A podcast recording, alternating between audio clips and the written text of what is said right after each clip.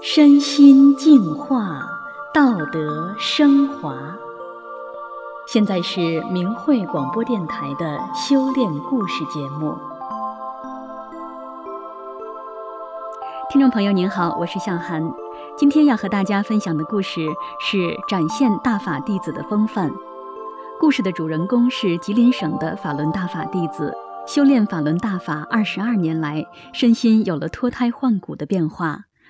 无论在工作中、家庭环境中，甚至走在街上，所遇到的事，他都能够很自然地站在别人的角度考虑问题，发自内心地善待他人。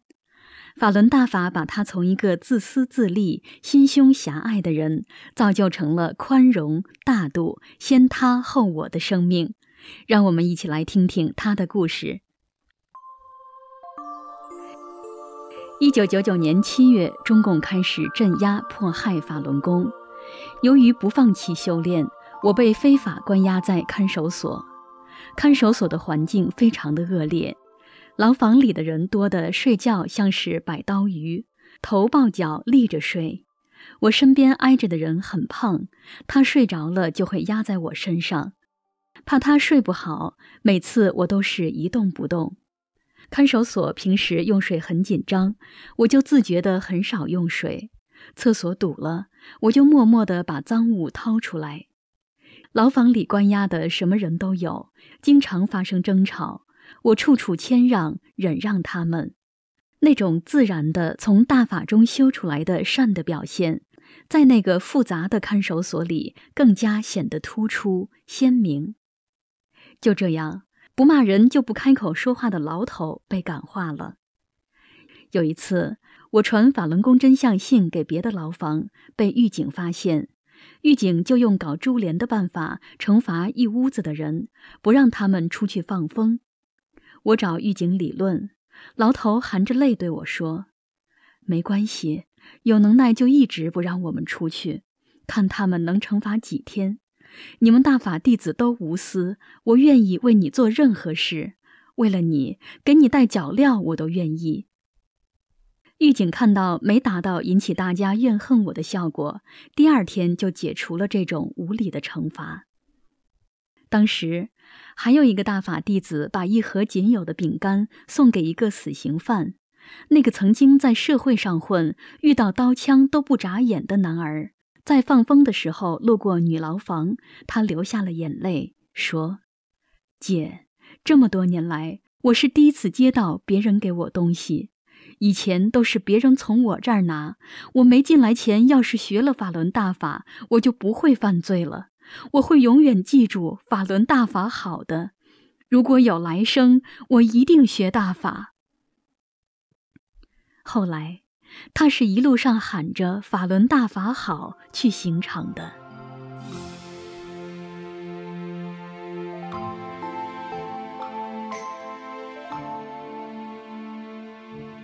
后来，我从看守所被转到监狱，监狱搞转化，强迫法轮功学员放弃修炼，两个人包夹一个大法弟子，就是两个刑事犯监管一个大法弟子。而我把两个包家当姐妹相处，给他们讲大法是如何教人向善，如何使人身心健康的，帮他们写家信，开解他们的烦恼。人都有善良的本性，所以我们平日相处挺好。可是人都有私心，特别是监狱的环境，包家为了得高分早点出狱，背后打小报告给警察，但我从来不计较。有一次，一个包家把我看的大法师傅指导弟子修炼的经文放在哪儿，告诉了狱警，因此我遭到五马分尸似的抻床的酷刑。当时我就绝食抗议，监狱中的所有大法弟子联合营救我，给监狱长写信要求放人，然后全体绝食。狱方对我酷刑的目的，就想让我转化，放弃修炼。逼迫我写不练功的保证书。监狱的狱政科、刑侦科科长、大队长分别找我谈话，恐吓我绝食的后果。由于我坚定不可动摇的意志和全体大法弟子的绝食抗议，第三天，我被无条件解除酷刑。回到监时，一个刑事犯竖起大拇指说：“你们真了不起，太无私了！我包家的那位那么大岁数了，为了你也能绝食，饿得都打晃了也不吃饭，只有你们修炼人能做到，为了别人不顾自己的生命。我们普通人都自私，不可能为了帮别人不吃饭。”我找到告密的那个人，拉过他的手，他一下子就哭了。我平静的、面带微笑的说：“我不怪你，但是我要跟你讲一个道理：做人不能为了自己昧良心呀。今天我是活着回来了，那是因为有那么多我都不认识的法轮功学员一起绝食把我营救回来了。假如我没回来，被迫害死了，我的死是因为你的告密。”你出狱后想想，你参与害死了我，一个按真善忍做好人的人，你会活得自在吗？我想你本性是善良的，知道杀人是作恶，所以以后一定要记住，不要再做傻事了。你知道大法弟子都是好人，善待大法弟子会得福报的。他很后悔地表示明白了，他很感激我不恨他。从此不再打小报告了。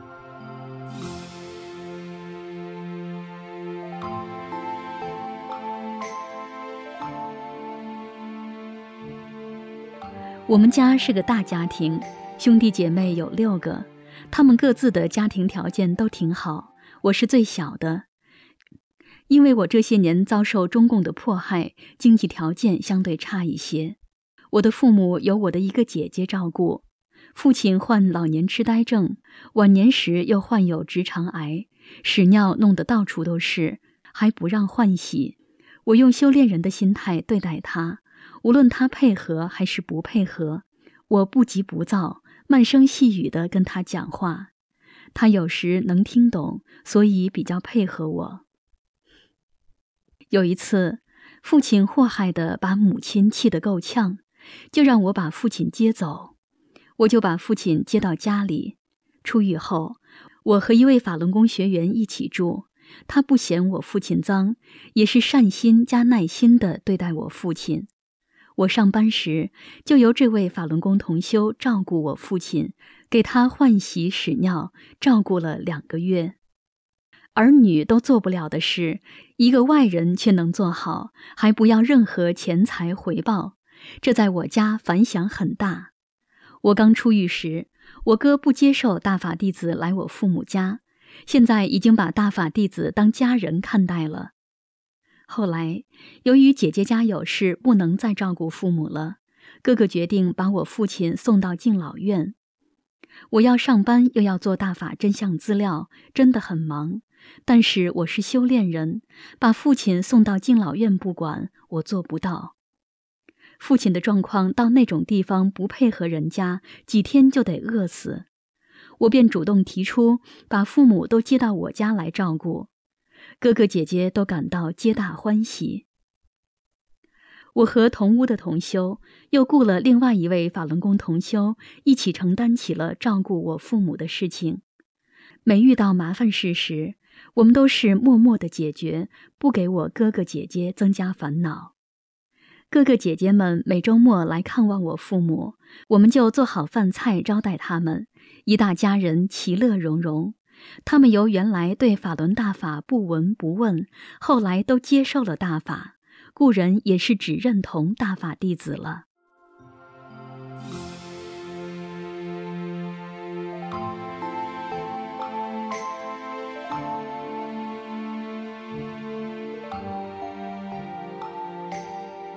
父亲病重期间，母亲也病倒了。母亲被送进重症监护室时，我嘱咐他念“法轮大法好”，求师傅救他。结果母亲一周就出院了，可是虚弱到拿吸管喝水手都抖，大小便失禁。两个老人同时卧床，不能自理，我还得上班。所以几个姐姐只好轮流来我家帮助照顾父母。每个姐姐性格不同，有时就会挑我的不是，或者做的菜不对呀。他们生活都很讲究，就说我太对付，我心里不平衡、委屈、反感都上来了。我心想，你们是来照顾父母的，还是来享受来了？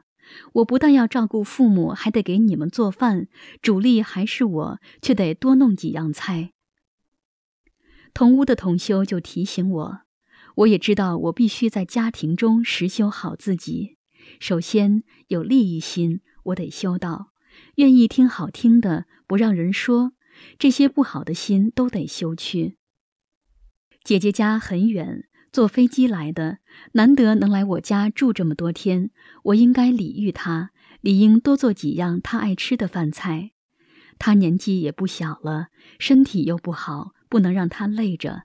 我就尽量不让她干活儿，晚上也不让他和母亲住一个床，免得休息不好。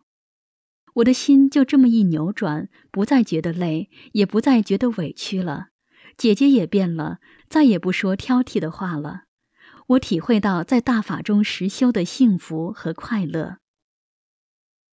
父亲在我家八个月后离世，由于我经常给父亲放大法弟子的音乐。患直肠癌的父亲没有一点疼痛感，安详地走了。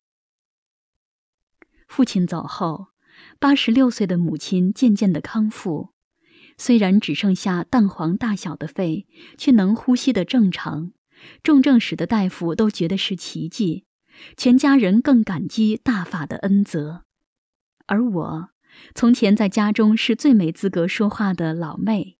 在这么繁杂的大家庭磨难中，展现出了作为一个大法弟子应有的无私无我的风范，得到了家人的尊重。哥哥在全家人面前说：“老妹总是默默的主动承担压力，令人敬佩。”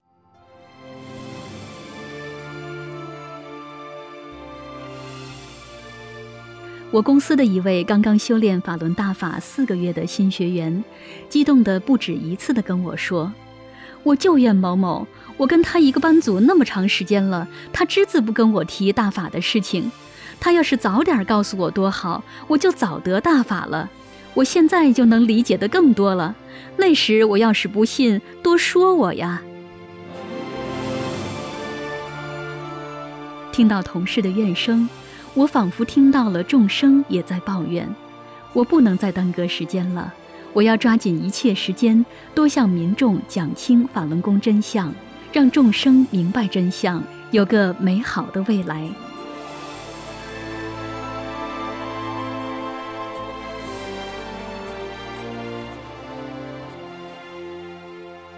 听众朋友，今天的修炼故事就讲到这里，我是向涵。感谢您的收听，下次再见。